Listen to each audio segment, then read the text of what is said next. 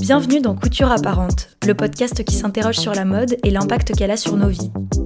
À la fois un art et une industrie, la mode soulève des questions sociales, politiques et écologiques que ce podcast aborde sans complexe.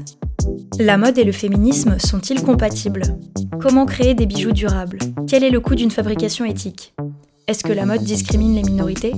Qui sont celles et ceux qui s'engagent pour une industrie plus responsable en France Au fil des épisodes, je vais à la rencontre de marques, activistes et journalistes qui me livrent leurs réflexions sur ces questionnements modernes. Couture apparente tente d'esquisser les contours d'une mode tournée vers le futur, une mode qui incarne une vision inclusive, engagée et responsable. Je suis Claire Roussel et aujourd'hui je reçois Amanda Winnie Kabuiku et Mélissa Chidiac pour l'épisode 15 Le vêtement, outil d'oppression ou d'émancipation sociale. Cet épisode est le premier de l'année 2023. Pour le commencer, j'ai évidemment envie de vous souhaiter une bonne année pleine de sérénité, de joie et d'engagement. Ça fait bientôt un an que j'ai lancé Couture Apparente. Avec les invités, on a parlé de féminisme, d'upcycling, de dynamique coloniale, de vintage, de bijoux de genre et de mille autres choses. Et pour commencer cette année, je voulais me pencher sur un sujet complexe, essentiel et pourtant peu discuté dans l'industrie, le lien entre le vêtement et notre position sociale, notre classe sociale. Pour le rappel, c'est un concept sociologique qui désigne un groupe d'individus assez large, défini par des critères multiples, comme la situation économique, le type de profession, le lieu de vie, l'éducation, les apparences ou le capital culturel, c'est-à-dire un ensemble de références qu'on accumule et qui nous permettent de nous intégrer à une ou plusieurs classes. La mode a un grand rôle à jouer dans comment nous revendiquons, nous nous émancipons ou nous jouons avec notre classe et nos codes sociaux. Parfois, voire souvent, elle est aussi un outil de maintien de normes sociales discriminantes. Ce thème est tellement nuancé et en lien avec d'autres mécanismes comme le racisme ou le sexisme qu'une heure suffit à peine pour l'aborder mais je pense que les réflexions multiples, touchantes et pertinentes que vous vous apprêtez à écouter vous donneront envie de creuser le sujet. Dans cet épisode, on parle sociologie, style, politique et intime. Bref, on annonce la couleur pour 2023. Alors tout d'abord, la mode, dans le sens des tendances et des vêtements, elle est basée sur un sentiment d'appartenance. On voit certains vêtements, des sacs, des, accessoires, des chaussures et on se dit que si on les possède, on va faire partie d'un certain groupe. La voix que vous venez d'entendre est celle de Mélissa Chidiac. Elle est journaliste pour Gaze Magazine, une publication qui valorise le regard des femmes et personnes non binaires et tient le blog Mêle la mode.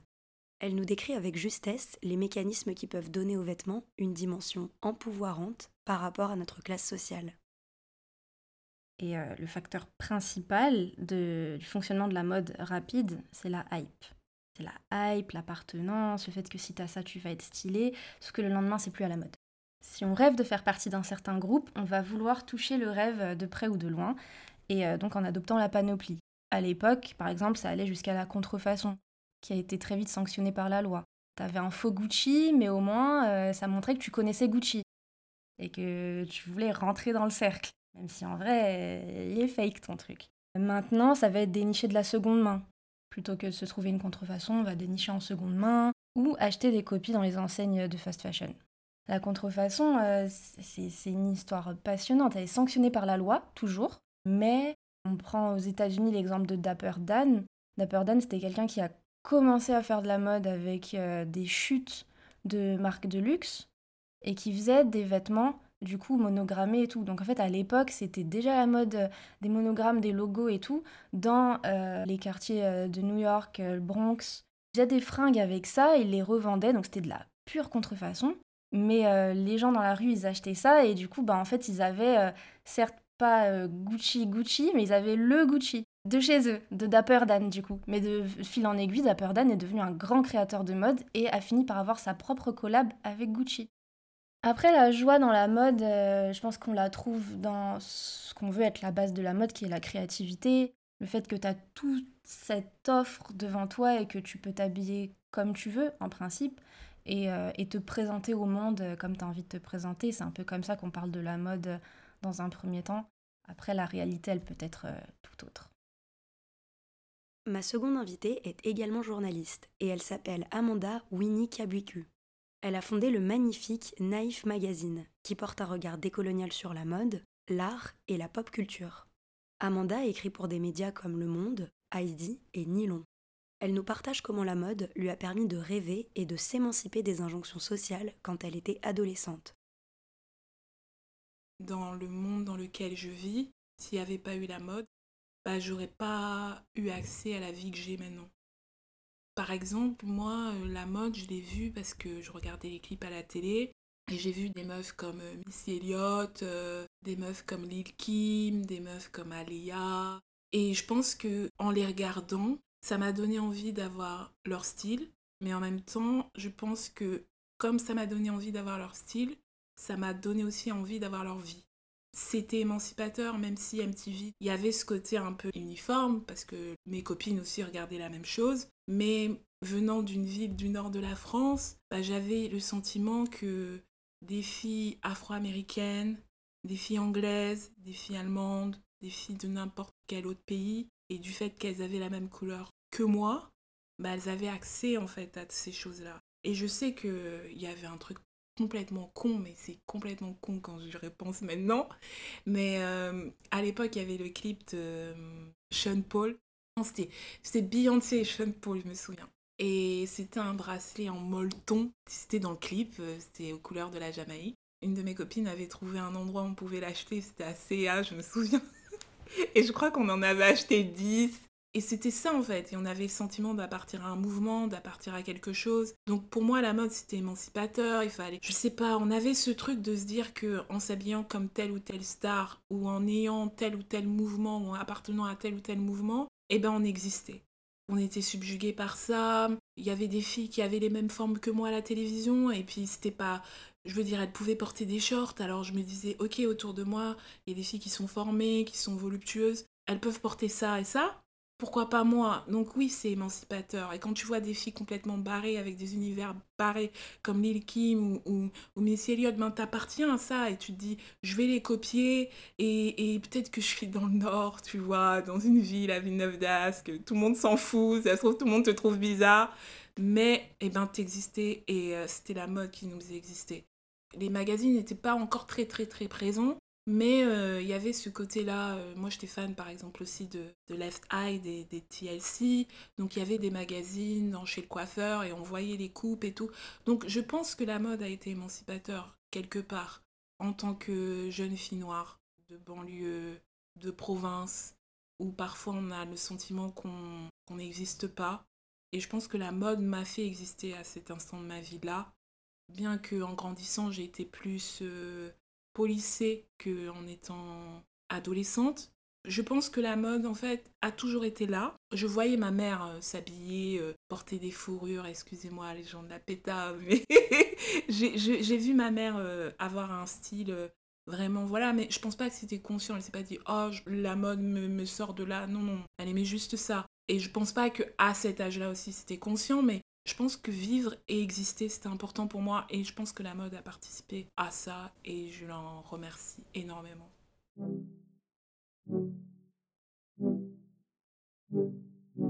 Le vêtement, c'est une porte exceptionnelle vers la créativité, l'émancipation et l'expression personnelle.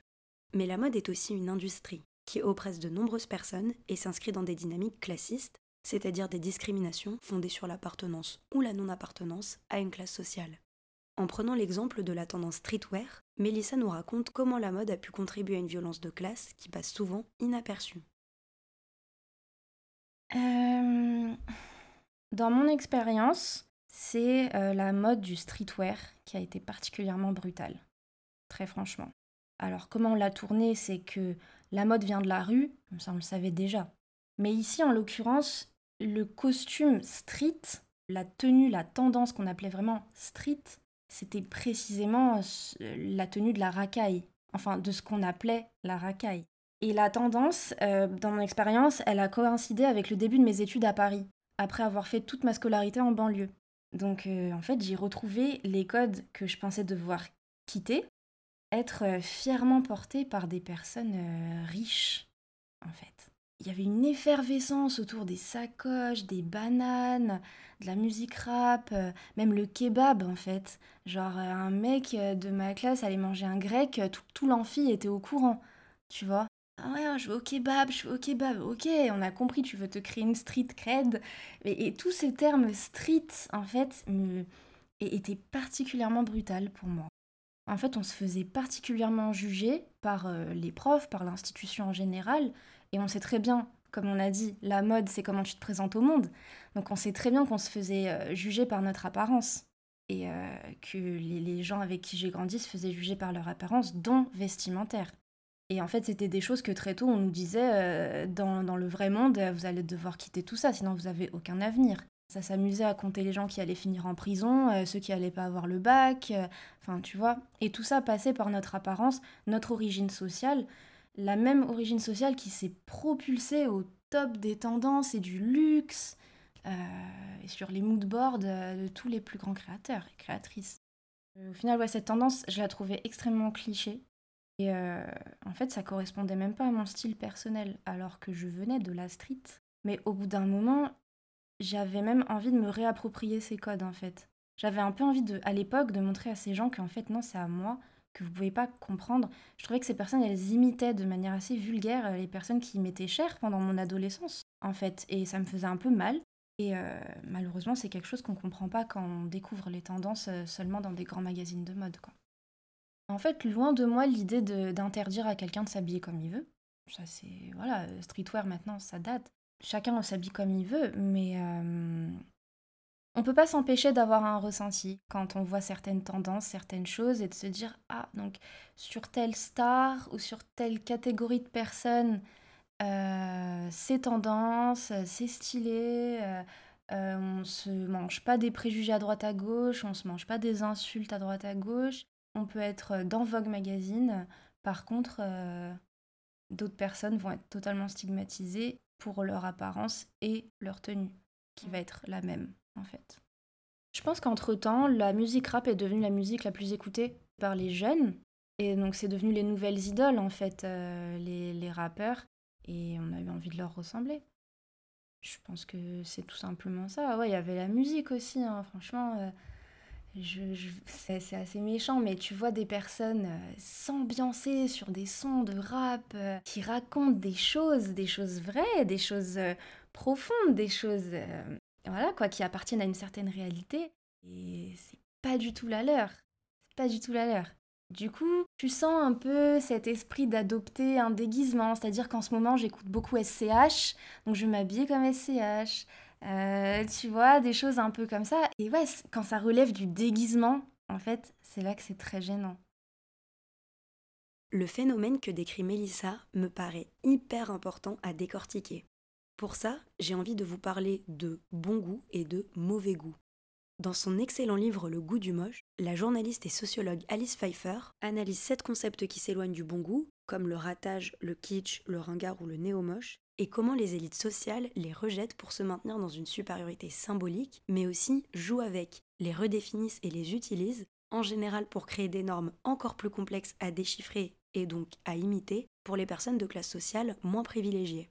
Elle cite notamment Bourdieu, sociologue très célèbre, qui dit que les goûts sont sans doute avant tout faits de dégoût, faits d'horreur ou d'intolérance viscérale pour les autres goûts, les goûts des autres.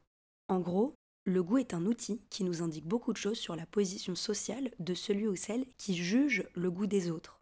Et traditionnellement, les classes privilégiées définissent leurs coutumes comme de bon goût et les abandonnent quand les classes plus populaires les récupèrent dans une volonté de s'élever socialement et symboliquement ce qui peut se comprendre quand on voit le mépris avec lequel les personnes perçues comme pauvres sont traitées.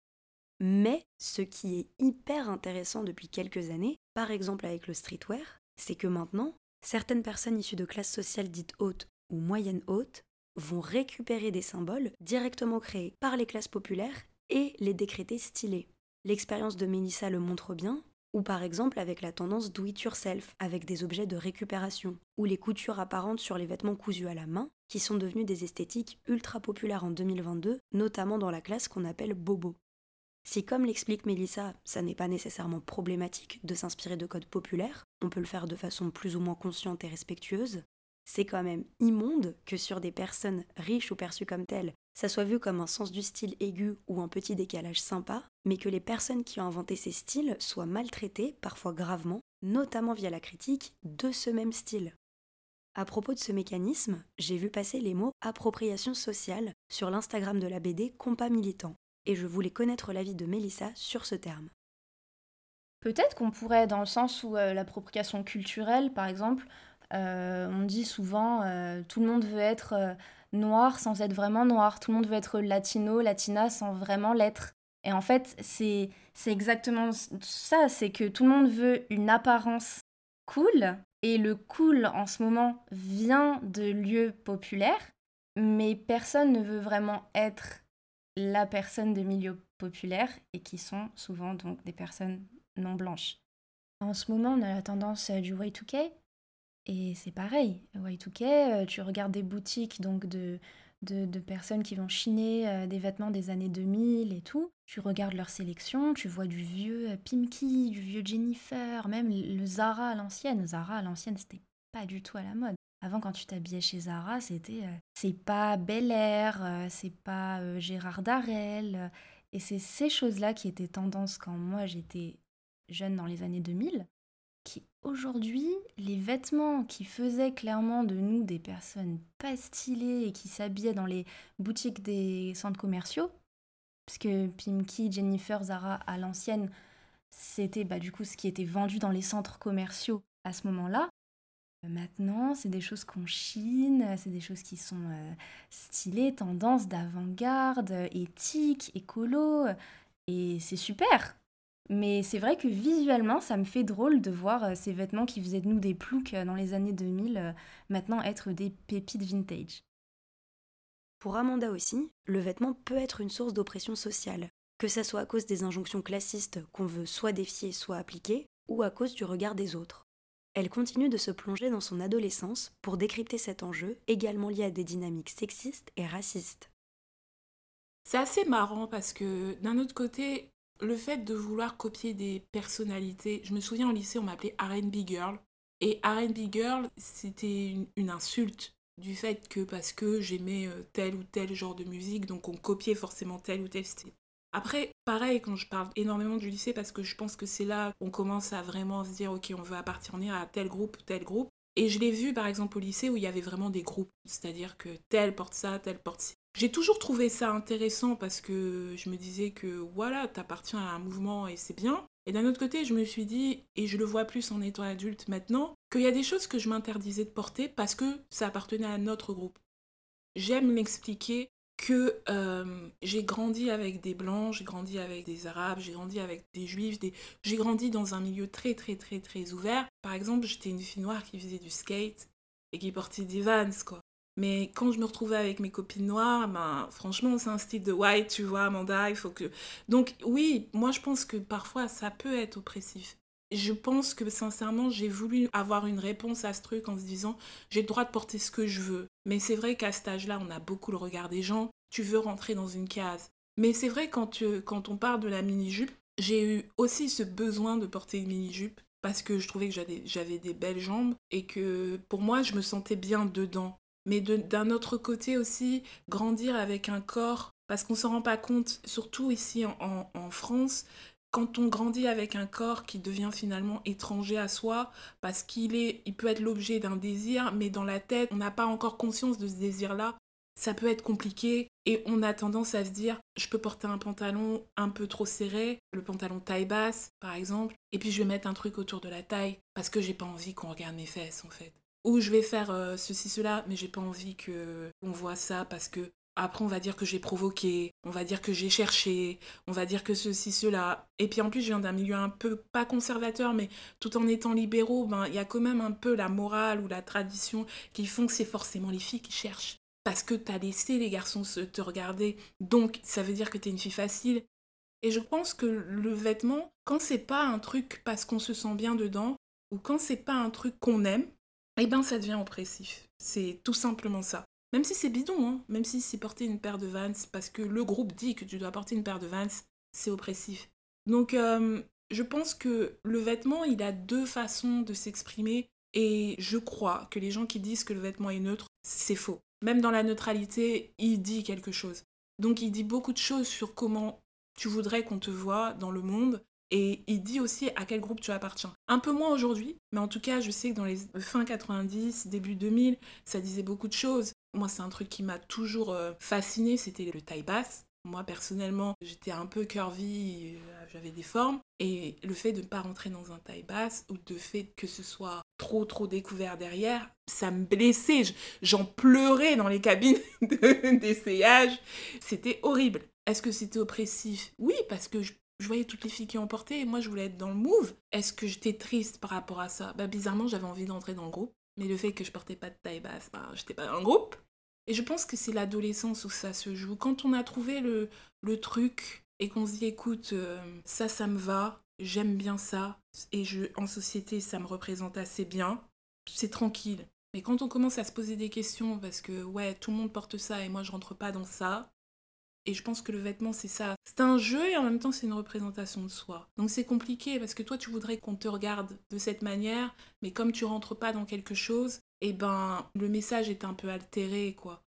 Et puis après, ça va de même pour euh, j'ai envie d'être la fille sexy juste parce que je veux être sexy, que j'adhère euh, complètement, ou je veux être sexy parce que mon gars, il trouve que c'est bien que je sois sexy, et en fait, je vois pas l'intérêt d'être sexy les filles euh, issues, on nous appelle issues d'immigration, j'aime pas non plus parce qu'on est française, mais on a été inculqué très tôt en fait que il faut pas que tu sois perçu comme une menace, il faut pas que tu sois perçu comme quelque chose qui fait peur, il faut pas que tu sois perçu comme quelqu'un qui veut prendre trop l'espace. Tu dois te mouvoir dans un espace et ne pas te faire de vagues. Tu dois pas trop exister. Donc on a été dans ce truc assez neutre en fait. Peux pas porter tes cheveux, il faut que tu les défrises parce que c'est bien. Tu dois pas montrer quelque chose qui montre trop les formes de ton corps parce que tu risques de provoquer. On a été éduqués comme ça, où c'est bien d'avoir une chemise façonnable et de porter une jupe euh, et trucs. Et parfois, on est plus BCBG que le BCBG qui, voilà, c'est une réalité. Donc, on a aussi ce, ce truc où on peut pas porter ce qu'on veut on peut pas être qui on veut. Et je pense que après le streetwear est arrivé et ça nous a libérés un peu, mais tout en nous enfermant dans quelque chose, parce que c'est pas parce que je suis noire que j'aime le hip-hop. Expliquer que, hey, tu sais, moi j'aime bien. À l'époque, il y avait euh, Red Hot Chili Peppers et tout, j'aimais bien tous ces groupes-là. Mais maintenant, tu dis, bah ouais, j'aime bien. Euh, ouais, mais non, mais toi, t'es censé écouter ça, donc t'es censé appartenir à ce groupe-là. Donc t'es censé t'habiller comme ce groupe-là. Ce qui est complètement faux. Donc on est vraiment policé. On a grandi dans un truc hyper policé. Faut pas qu'on te voit trop. Et je pense qu'à un moment donné, toutes ces modes ont été une expression de tout ce qui nous empêchait de vouloir nous exprimer ou de pouvoir nous exprimer. Au grand désarroi de nos parents, ça a été une façon aussi de, s'émanciper. Mais aussi cette émancipation, eh ben, elle a été aussi une oppression parce que tu te sens obligé de, de, de. Donc euh, moi je me suis retrouvée avec les cheveux bleus, je ne sais pas pourquoi. c'est voilà. Et euh, à un moment donné, euh, je voulais juste exister, quoi. Je pense pas que c'est conscient. Mais quand tu es enfermé dans un truc, la société dit que tu ne dois pas exister, que tu dois rester silencieux. Et quand tu sors de cette chose-là, ben, tu fais le complet, un extrême. Un parent se lève le matin, il va au travail, tu portes un costume gris, tu dois habiller d'une certaine manière, ou c'est une blouse blanche, ou ceci, cela. Moi, j'ai vu mes parents euh, faire ça toute ma vie. Et mais le week-end, je voyais ma mère mettre des, des pagnes magnifiques euh, le dimanche matin pour aller à l'église. T'as l'impression que tu vois des gens qui partent à des mariages ou à des fêtes et tout. Et j'ai compris très tôt que, comme de manière dans la société, il fallait s'habiller d'une manière euh, vraiment très codé que après quand, tu pouvais sortir de toi ben tu sortais de toi. Je pense que la société est oppressive dans ça.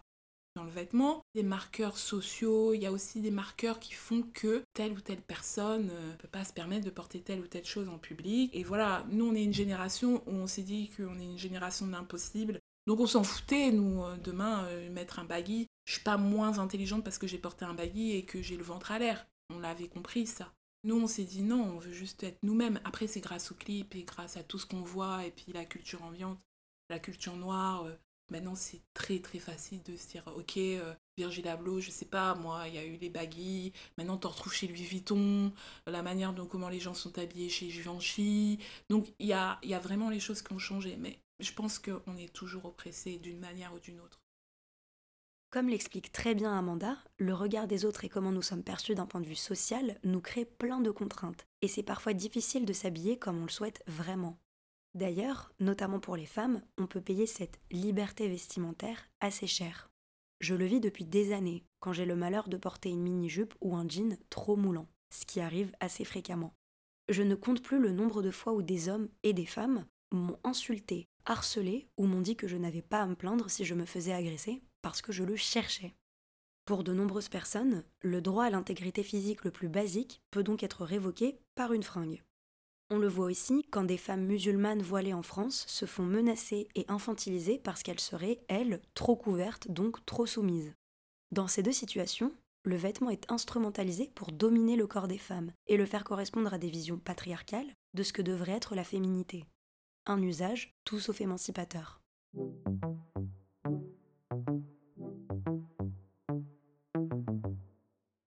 Comme on l'a vu, le vêtement peut créer des situations de grande liberté, mais aussi beaucoup de souffrance, la faute notamment aux normes sociales. Du coup, je me demande comment la mode, en tant qu'industrie, peut contribuer à ces normes et à cette exclusion sociale. Et pourquoi est-ce que, dans une société de plus en plus attentive aux inégalités en tout genre, cette discussion n'existe presque pas dans l'industrie? Mélissa a pointé le nerf de la guerre, l'argent qui passe par la cible des marques, à qui elles veulent vendre, et donc à qui elles s'adressent. Euh, je pense que c'est la cible de la mode. Il y a une grande diversité de personnes dans l'industrie de la mode. Tu vois, à commencer par les fournisseurs, les couturiers, les employés dans les boutiques, les DA, les équipes médias, réseaux sociaux.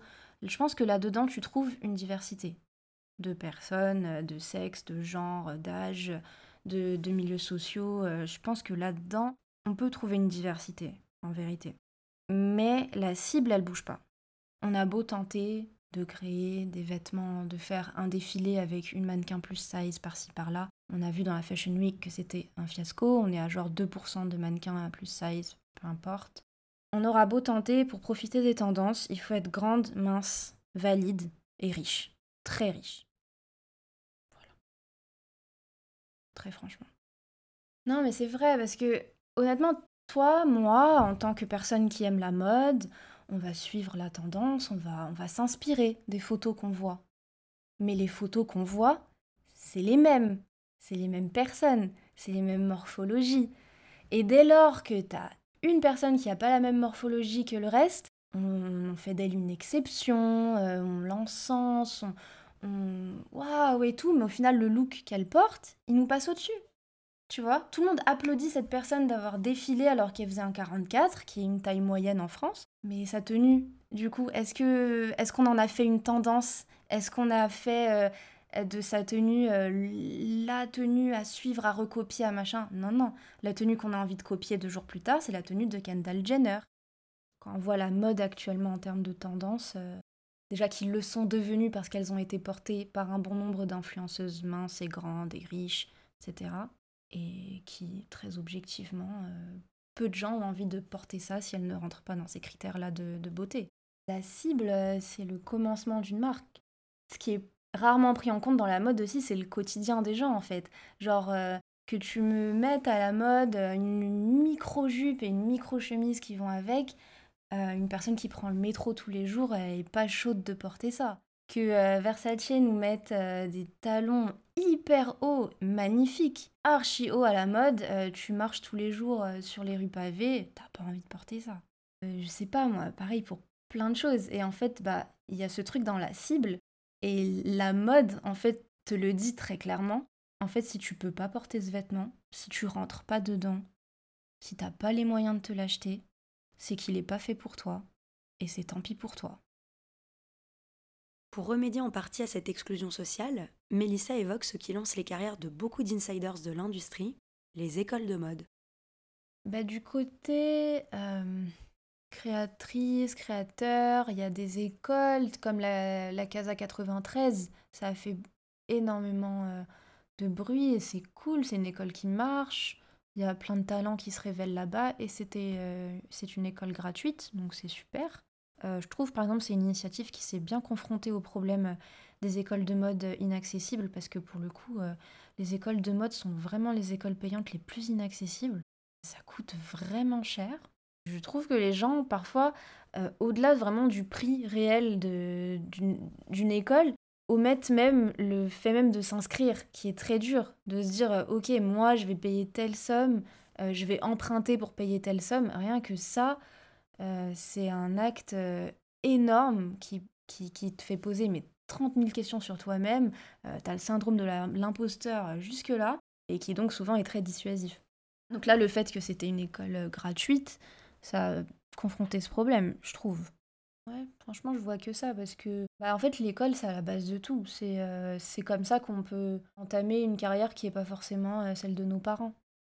Donc, euh, en fait, quand c'est accessible, on, on se dit que c'est possible. Ça rime.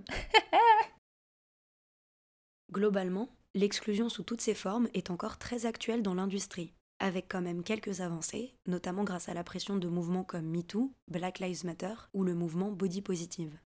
Amanda, qui connaît les rouages de la mode depuis plusieurs années, nous résume avec passion et sincérité sa vision des choses. J'ai une haine et un amour de ça. Comme je le dis souvent, je me place là-dedans.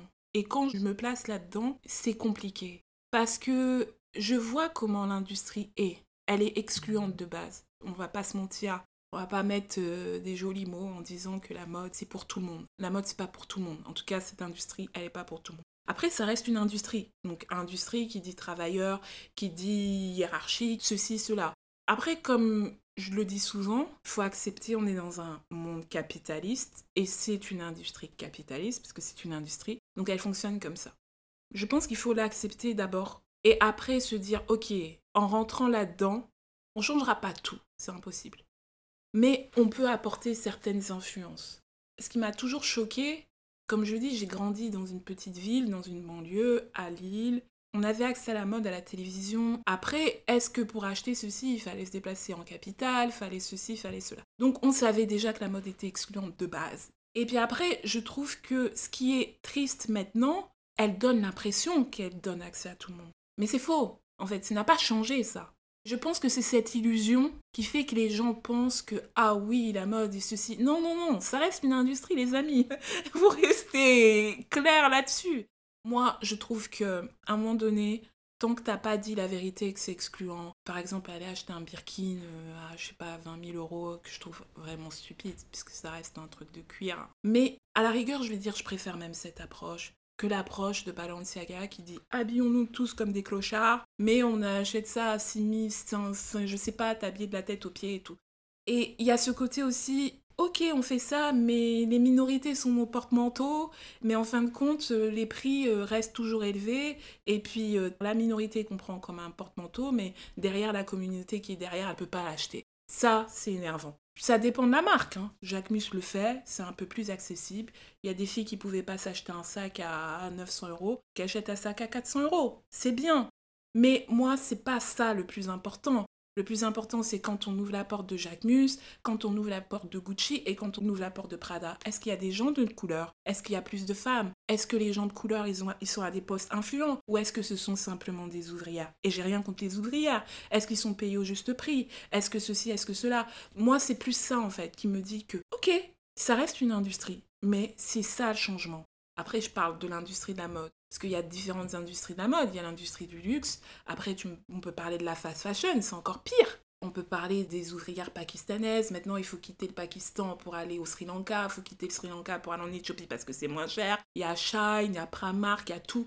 Donc, et la dernière personne à la fin qui souffre et qui ne mange pas et qui est broyée par ce système, c'est forcément une femme de couleur. Et ça, c'est ce qui m'énerve. Moi, c'est est-ce que la personne au bout de la chaîne, elle est bien payée? C'est tout.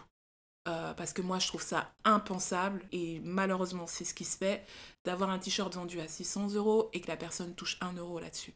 Pour moi, c'est pas possible. Et quand on n'a pas de problème pour payer des influenceurs, pour euh, mettre sur des trucs, euh, de faire des campagnes et des campagnes dans la rue, et les gens ne mangent pas. Et ça, c'est le côté qui me, qui me dégoûte dans l'industrie.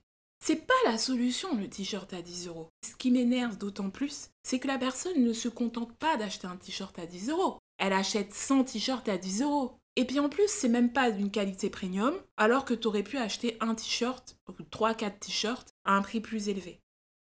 Il y a aussi ce côté exclusivité qui me dérange pas, mais qui me dérange d'un autre côté parce que finalement, les minorités sont des porte-manteaux. Et ça, c'est important parce que c'est des trucs sujets qu'on développe beaucoup. On l'a développé dans, Naïf, dans Black Permanence, Black Body, le numéro 0. C'est qu'à un moment donné, on est devenu des porte-manteaux. Tout d'un coup, George Floyd se fait tuer par des flics. Et tout d'un coup, ben, tous, les éditos, ben, si tu vois des mannequins noirs, alors que c'était des gens qui avaient vraiment du mal à percer dans l'industrie. Et j'ai l'impression qu'elle fonctionne en termes d'actualité, parce que on a toujours consommé. Moi, j'ai toujours vu ma mère ou les copines de ma mère acheter des, sacs Chanel alors qu'elles étaient exclues de ces marques-là. Moi, j'ai connu les marques comme D-Squared, Marité, François Girbeau, Fendi. Mais moi, j'ai vu des femmes congolaises acheter du Fendi, porter du Fendi, ne pas aller en vacances pour pouvoir s'acheter un, sac Fendi ou une fourrure chez Fendi. Mais on nous voyait jamais dans les campagnes. Quand aujourd'hui on parle de Lacoste, si c'était pas les gens de banlieue, les noirs de banlieue, les arabes de banlieue qui n'avaient pas porté du Lacoste, je pense pas que Lacoste aurait survécu. C'était les gens qui portaient ça pour aller faire du tennis ce dimanche. Qui faisait du tennis? Qui portait du Lacoste pour aller faire du tennis, s'il te plaît? Personne Mais nous, on l'a porté et on était fiers de le faire. Mais aujourd'hui, personne ne va dire Oh, Arsenic, qui est un, des groupes de rap les plus iconiques de France, qui a fait porter du Lacoste dans tous les coins les plus perdus de France, ben aujourd'hui n'est même pas dans une seule campagne, juste une seule campagne de Lacoste. Mais tu te dis, mais on est dans quel monde? Et je me dis que en tant que noir et communauté noire et arabe et tous ces gens de banlieue, on a porté des marques parce qu'on les aimait, mais ces gens ne nous aimaient pas en retour. Et c'est ça l'industrie en fait. C'est ce que j'ai compris. C'est qu'on fait des choses, mais l'industrie ne nous, nous donnera jamais rien en retour. Donc il faut bien réfléchir quand tu te dis que je vais, euh, j'allais dire le mot anglais, endorser, mais je ne sais pas le, dire en français. Il y a plein de marques qui n'auraient pas survécu s'il n'y avait pas eu les Noirs. Il y a Diesel qui n'aurait pas survécu s'il n'y avait pas eu les Noirs. Et en fait, l'industrie, malheureusement, nous met toujours, nous, dans la merde, en fait, les minorités.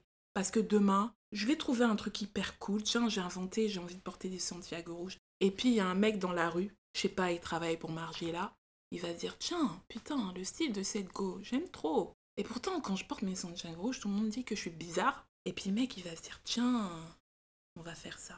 Mais toi, tes Santiago rouges, tu les as achetés 30 euros, tu vois. Mais elles sont de très bonne qualité. Et puis tu vas sortir un jour et tu vas voir tes Santiago rouges à 500 balles. Et puis tout le monde te disait que t'es ridicule avec tes Santiago rouges.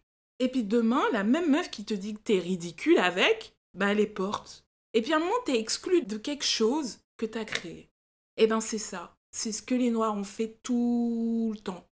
En fait, ils nous aiment bien quand on leur apporte quelque chose, surtout le cool, surtout le, truc tendance. Et puis la mode se nourrit.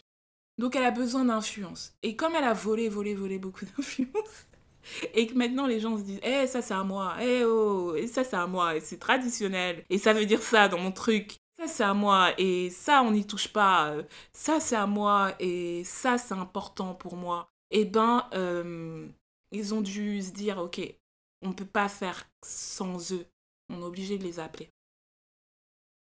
Je ne sais pas pour vous, mais je buvais les paroles d'Amanda quand elle m'a peint ce tableau de l'industrie.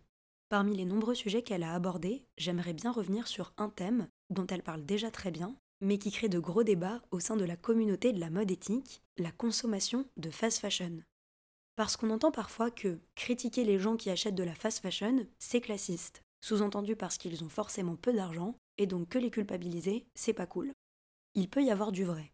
Si on se concentre uniquement sur les actions des individus sans critiquer les entreprises, ou si on parle avec mépris de n'importe quelle personne qui va chez Zara sans prendre en compte sa situation économique, on peut tomber dans du classisme qui ne va pas faire avancer grand-chose.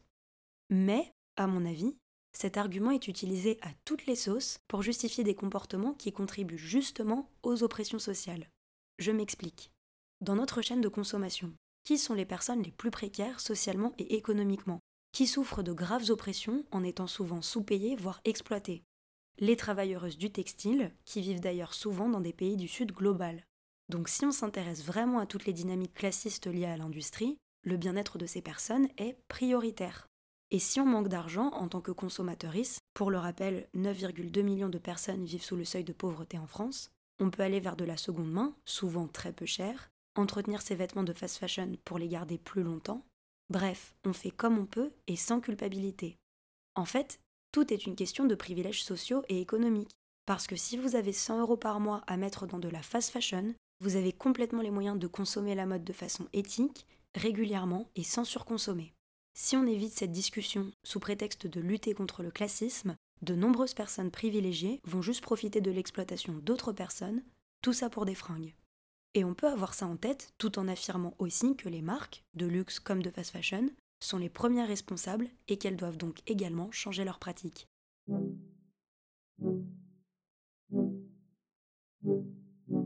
Face à la complexité des liens entre le style vestimentaire, les classes sociales et l'industrie de la mode, on peut se sentir un peu perplexe quand on essaye de réfléchir au futur de ces dynamiques.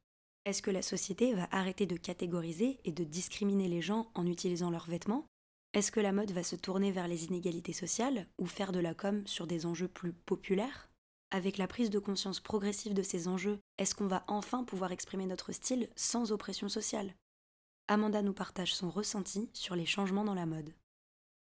C'est compliqué parce que autant euh, je suis entre les deux dans cette idée que ça va changer parce que je suis là, parce que je suis la preuve et que je suis là.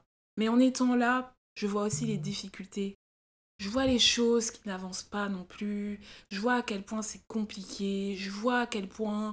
Mais en même temps, j'ai beaucoup d'espoir sur la génération qui est là sur leur capacité à pas se laisser faire, sur leur capacité à dire quand les choses.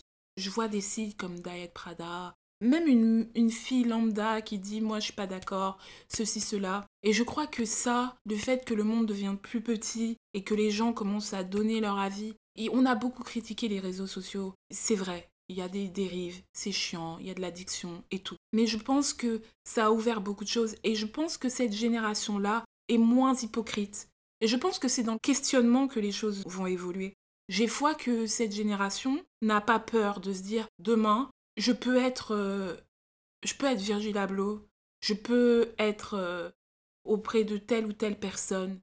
Ils savent que on est obligé de venir de très très bas pour pouvoir monter très très haut. J'ai besoin que cette génération, même s'ils viennent de très très bas, qu'ils osent monter un peu plus haut, qu'ils osent se prendre des portes dans la gueule, qu'ils osent se dire qu'on va peut-être galérer et manger que des pâtes parce que c'est une réalité aussi. Mais on le fait pour, tu vois, pour nous, pour le futur. Je reste positive parce que je suis la preuve que c'est possible. C'est possible avec beaucoup de souffrance, mais c'est possible. Donc oui, je pense que l'industrie change pour le mieux. Mélissa médite aussi sur les changements à venir, ou pas, dans l'industrie Je pense que honnêtement, c'est un peu pessimiste. Je pense qu'on va rester assez longtemps sur un statu quo. Très franchement. Je pense qu'il y a beaucoup de choses qui vont se faire dans le paraître. Ça veut dire peut-être plus d'inclusivité euh, dans les campagnes de pub, euh, dans les mannequins castés pour les défilés, euh, certains jobs attribués dans, au sein des maisons. Mais je pense par exemple que la question du prix, du luxe, restera toujours aussi exclusive. Parce qu'en fait, le luxe euh, sans l'exclusivité, c'est pas du luxe. C'est la base même du truc. Donc, euh, est-ce qu'il faut euh, détruire le luxe? Peut-être.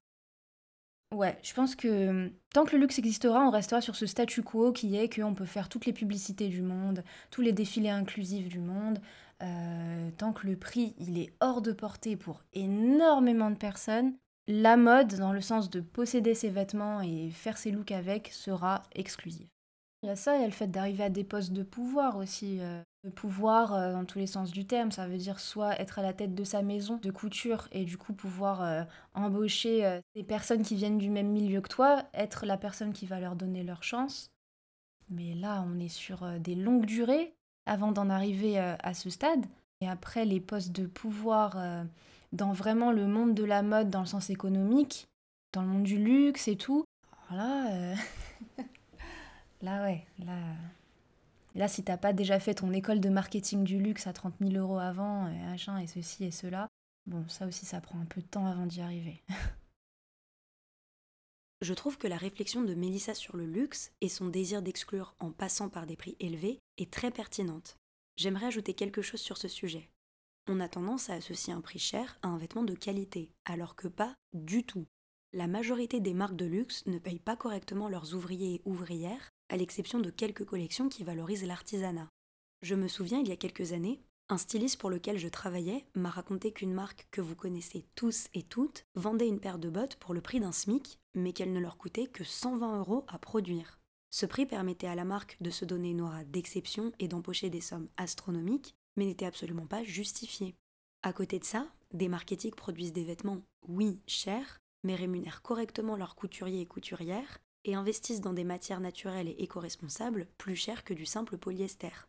La plupart du temps, elles font des marges très petites pour ne pas être trop inaccessibles, mais se font quand même attaquer. Par exemple pour un t-shirt éthique à 50 euros, alors que des marques de luxe multiplient les prix de leurs produits par 20 en étant moins remises en cause. On oublie aussi de se demander pourquoi les gens ne peuvent pas se payer des vêtements qui respectent la planète et les humains. Est-ce que, à tout hasard, ça ne serait pas parce que nous sommes dans un système économique inégalitaire où 10% de l'humanité possède 76% des richesses Mais je m'éloigne de mon sujet.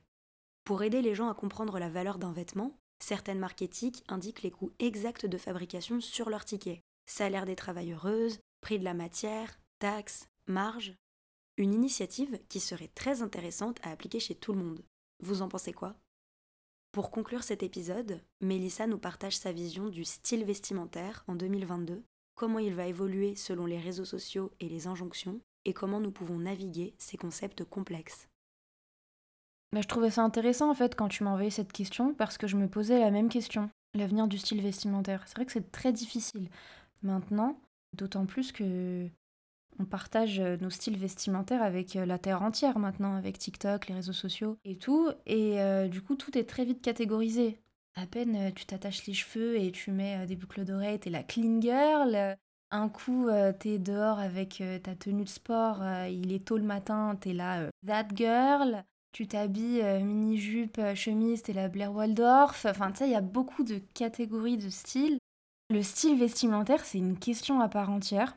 C'est genre, est-ce que ton style, il vient avec toi? Ça veut dire que si tu viens de tel endroit, t'as ce style-là. Mais en même temps, en fait, si t'aimes un peu la mode, tu vas forcément aller vers d'autres choses. Mais au bout d'un moment, tu vas te sentir un peu étrangère à tes origines. Te dire, euh, ah, mais là, j'ai l'air d'une escroc. À m'habiller comme une meuf du, tu vois. Tu sais, très vite avec les étiquettes, et on se regarde les unes les autres et euh, tu sais tu peux voir si quelqu'un a TikTok dans la pièce.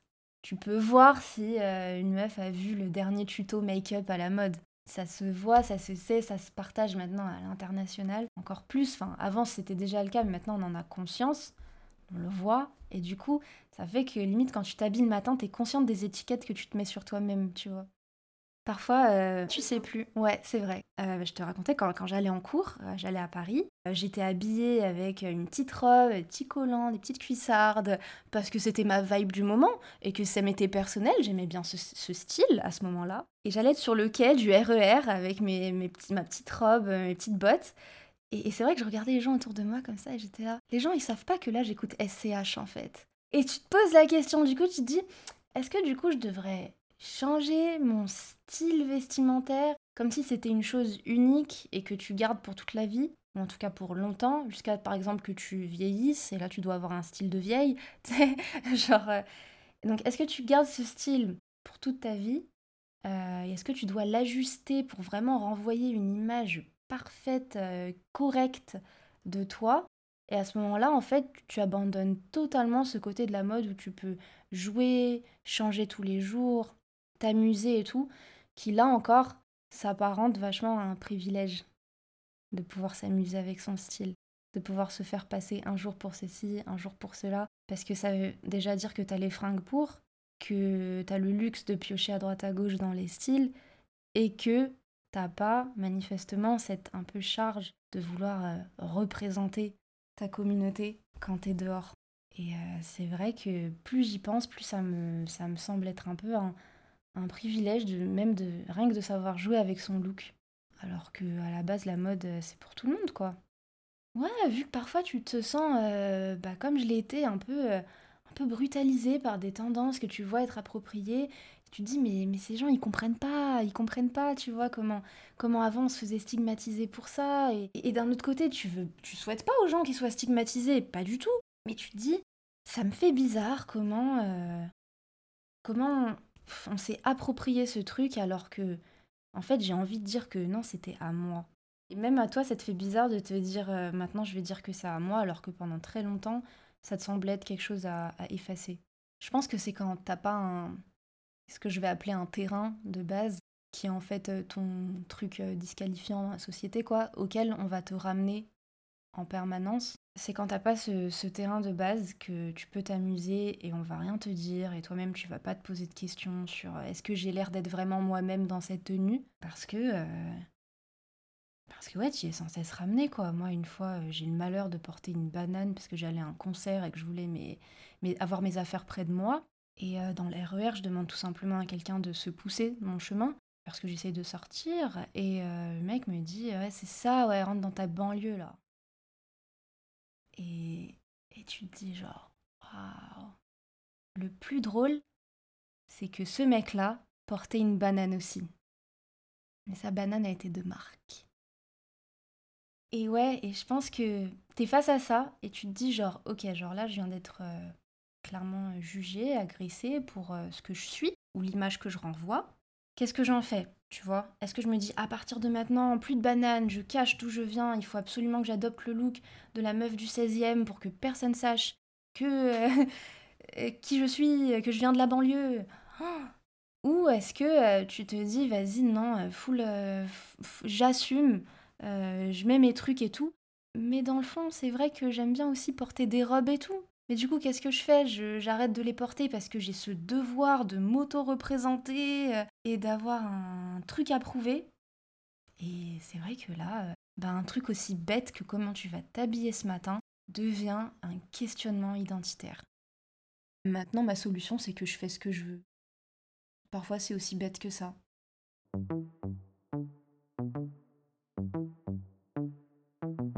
Merci infiniment à Amanda et Melissa d'avoir partagé avec moi leur expertise et leur expérience. Pour continuer de porter un regard nouveau sur la mode et la société, je vous conseille vivement de suivre leur travail. Retrouvez Naïf sur Instagram à We Are Naïf Magazine et sur wearenaïf.com avec la liste de toutes les librairies où l'acheter. Vous pouvez également retrouver les articles d'Amanda sur lemonde.fr, iDevice.com et nylon.fr.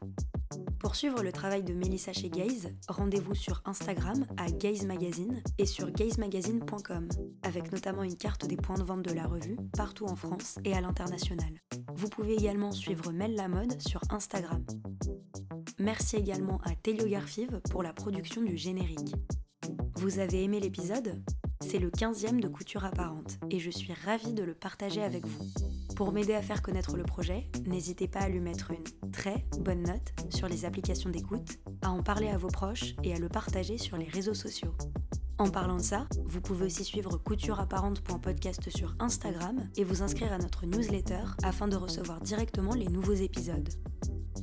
Je vous remercie pour votre soutien et je vous donne rendez-vous le 7 février pour découvrir le 16e épisode de Couture Apparente.